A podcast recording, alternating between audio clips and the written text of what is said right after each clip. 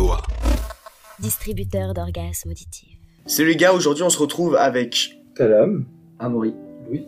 deux cryptosphères dauphines et aujourd'hui on va vous parler crypto. Les gens, ils savent pas vraiment ce que c'est la crypto, ce que c'est la blockchain, tout ça, c'est un petit peu complexe. Est-ce que vous pouvez expliquer en quelques mots ce que c'est la blockchain? C'est un système de partage de valeurs de manière décentralisée, c'est-à-dire qu'il y a des gardiens de la blockchain qui sont là pour tout sécuriser et en gros t'as pas besoin de passer par une banque pour pouvoir transférer l'argent. Nous basé sur la blockchain, qui est un peu un- une sorte de gros livre ouvert où tout le monde peut écrire et qui est validé en permanence de manière totalement sûre et anonyme. Faut pas se dire euh, ah crypto, c'est que du bitcoin, je suis dans mon coin là, je fais de l'argent. Non, c'est juste, faut se dire c'est juste une évolution technique de la même manière que euh, IBM est passé de faire des ordinateurs pour la NASA à faire des ordinateurs pour tout le monde avec Internet. On est passé de tout le monde dans son coin à décentraliser par la blockchain. C'est juste l'évolution technique des choses et l'évolution euh, un peu normale de la société et des technologies. Qui sont les acteurs professionnels de ce monde des cryptos? Ce qui est important de retenir, c'est que tu dois passer des euros aux crypto. On passe par des plateformes d'échange de crypto-monnaies. Et euh, ces plateformes-là, euh, en vrai, ça se rapproche du modèle des banques. C'est-à-dire que euh, tu vas leur donner des euros. Eux, ils vont te garantir que tu as un solde en crypto chez eux. Eux, ils brassent beaucoup, beaucoup, beaucoup, beaucoup, beaucoup. Et ils font beaucoup, beaucoup, Ah, en vrai, je devrais peut-être pas dire ça, hein, vu que nos sponsors, c'était quand même un exchange. Mais vas-y, C'est tranquille. Et en plus de ça, du coup, quand on détient des cryptos sur une plateforme, on peut euh, les exporter, exporter ces cryptos et les détenir soi-même. Et ça, ça permet de faire euh, beaucoup de choses. Et c'est là où on touche à un monde qui est plus intéressant, qui est la finance décentralisée. Il y a plein, en tout cas, d'entreprises qui se lancent et qui créent des projets en finance décentralisée qui vous permettent, euh, grosso modo, de toucher des rendements Que s'est-il passé en 2022 Est-ce que les gars, vous avez des petits chiffres sur les crypto-monnaies? Euh, on est passé de 47K, voilà, 47K le Bitcoin, vous voyez des folies, et on est passé aujourd'hui à 17K. Voilà, en un an, félicitations, euh, il y a des mecs qui ont perdu plus de 30K, et oui. On est à 80 millions d'utilisateurs, c'est beaucoup. Enfin, même si le prix s'effondre, on voit qu'il y a quand même beaucoup plus de gens qui, qui rentrent dedans. Et du point de vue de l'État, en fait, on est plus passé d'une marginalisation où l'État en voulait pas du tout, voulait pas en entendre parler, à, à en fait, euh, c'était sympa le truc. Donc ouais, on voit que les choses bougent, il y a eu de beaux événements sur Paris, euh, de beaux événements où on a bien mangé gratuitement, et oui, Aux événements à Biarritz. aussi à Biarritz, ouais. Et euh, non, franchement, il y a des choses qui se passent en France. Donc en gros, ces événements, c'est pour que les, les acteurs de l'écosystème puissent se rencontrer et échanger, euh, bref, des relations de business. Ne nous demandez pas ce qu'on faisait là-bas, mais en tout cas, on a bien mangé. Maintenant, on va parler des événements qui se sont passés cette année. De quoi vous voulez nous parler? On peut commencer par quelque chose de plutôt sympa. Ouais, The Merge, on va commencer bien. Là c'est le passage de la blockchain Ethereum de Proof of Work à Proof of Stake. Ce qu'on peut retenir aussi du merge, c'est ça s'inscrit surtout dans le développement durable. C'est une baisse de 99% du réseau électrique utilisé dans l'industrie. Vrai, pour comparer, c'est comme si euh, la consommation avant le merge de d'électricité, c'était genre la tour Eiffel, et euh, la consommation après, c'était littéralement une épingle. J'avais entendu il y a genre un an que juste faire tourner la blockchain Ethereum en Proof of Work, c'était équivalent à la consommation énergétique de l'Argentine.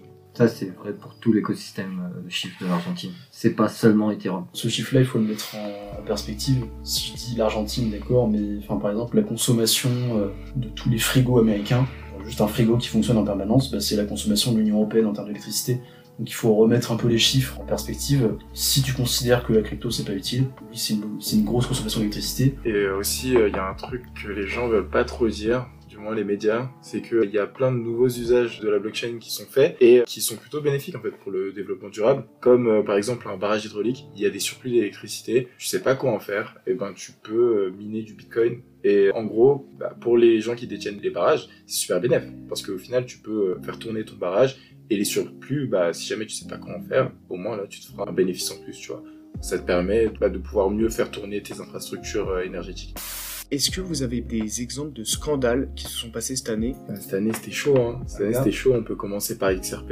Mais en vrai XRP, ça, le procès est trop trop long, hein, les refs. Enfin, il y a trop de chapitres. En, gros, bon, c'est pas très fun, hein, mais ils se font insulter parce que euh, leurs conditions d'émission au début euh, de, de leur crypto, ça ressemblait beaucoup à des actions et c'était pas déclaré. Et euh, du coup, il y a les autorités américaines qui, qui, qui leur cassent la bouche. Et vraiment, le, comme ils ont pas mal de sous, ils arrivent à tenir, mais ça fait vraiment 4 ans, si je me trompe pas, qu'ils sont en procès. hein. C'est trop trop long. Est-ce qu'il y a des scandales qui ont eu lieu cette année? Le premier, on peut citer euh, Terra Luna. Ouais. Je pense qu'il a emmené carrément l'écosystème en bear market. Du coup, dans la chute, Beaucoup trop de frères tombés au combat pour ça.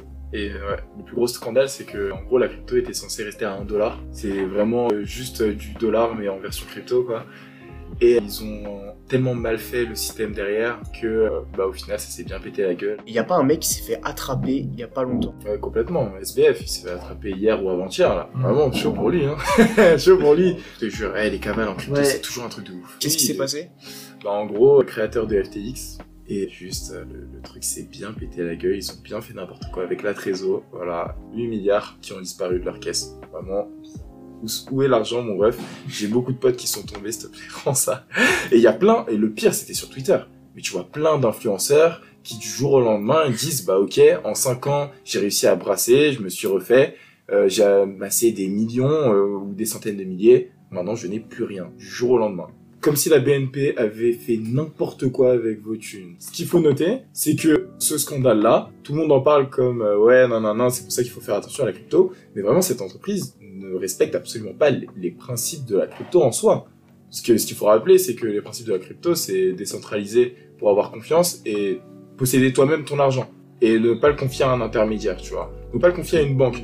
Là, les gens l'ont confié à FTX. Comme ils auraient pu confier leur argent à une banque, au final, ils se sont fait avoir comme si les Man Brothers s'étaient tombés, frère. sur le marché crypto-monnaie, on n'a pas de régulateur comme euh, on n'a pas de sauveteurs magiques qui vont arriver, faire imprimer des milliards et des milliards pour sauver. Ouais. Nous, euh, c'est quand ça tombe, bah ça tombe. Par rapport aux événements physiques qui se sont passés, est-ce qu'il y a eu des grands sommets de crypto euh, Oh, cette mais année ça, on a de belles anecdotes à te dire. Ça.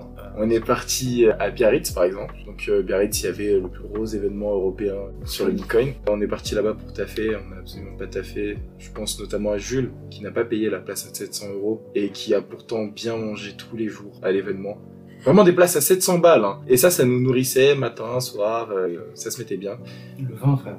Ouais. Il y avait, oh là, il y avait du rosé, du champagne. Bon, écoute, au pire, tu investis, tu vas là-bas. Non, non, non, vous n'investissez Tu pas. investis dans une place, Hugo.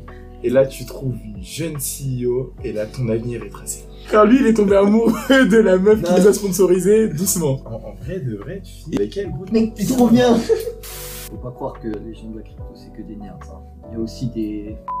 On revient sur les événements un peu physiques. Dans quasiment toutes les grosses villes d'Europe, il y a l'Ethereum Conference qui se fait une fois par an. Il y a eu Paris en juin. C'est beaucoup de gros événements. Parce qu'il faut aussi ramener des gens sur site. Il faut montrer que c'est pas juste des nerds en slip qui font de, l'argent sur internet. C'est vraiment de grosses structures. C'est des gens qui travaillent. En tous les cas, euh, bon, il y a pas mal de mecs, tu leur parles, ils tiennent des fonds invest ou bien ils taffent dans des fonds invest. Puis quand ils viennent te parler alors que toi t'as trois trucs dans la bouche euh, que tu galères à finir, tu vois, ils te demandent c'est quoi ton projet, bah écoute, j'ai pas grand chose à te dire mon ref là. hein. Juste pour revenir un peu sérieux, on parle des conférences, la bouffe gratuite, euh, le champagne, le rosé, le vin. Il y a ça la crypto, mais c'est aussi très sérieux. On va pas se mentir, quand on fait ces conférences, on va parler à des gens, on va parler de projets, on va parler de l'évolution du, du domaine. On n'y va pas que pour euh, boire et manger. hein. Faut... C'est aussi très intellectuel. Il y a des conférences de personnes très poussées, très calées. Et comment Cryptosphère Dauphine compte rapprocher ces événements des étudiants dauphinois? Alors, on pourra pas vous acheter des passes euh, à 10 000 balles, ça c'est sûr, je suis désolé. hein. Mais on peut vous ramener des gens sympas. des gens sympas pour des conférences, pour euh, parler aux gens. Le plus important, c'est de parler aux gens, euh, de leur expliquer concrètement ce que c'est, euh, ne pas juste voir le côté financier. Du coup, euh, Cryptosphère, c'est là pour ça. C'est pour euh, des étudiants qui parlent à des étudiants, des gens qui ont fait des erreurs, qui parlent à des gens qui n'ont pas encore fait d'erreurs. Un peu vulgariser ça et rendre ça plus accessible que de simplement voir des gens à la télé qui ont fait beaucoup d'argent.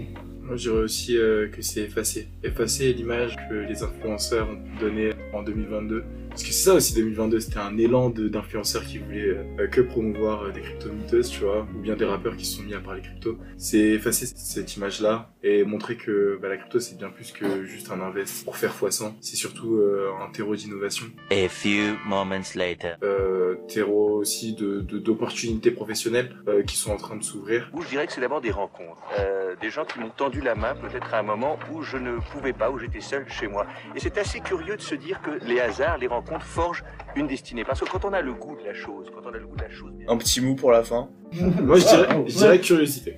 Curiosité, ouais, c'est un très bon mot. Et on dit euh, merci Bastien pour l'invitation. C'était très très cool. C'est moi qui vous remercie d'être passé. Merci les gars, c'était incroyable. Merci Bastien, merci Noah. beaucoup.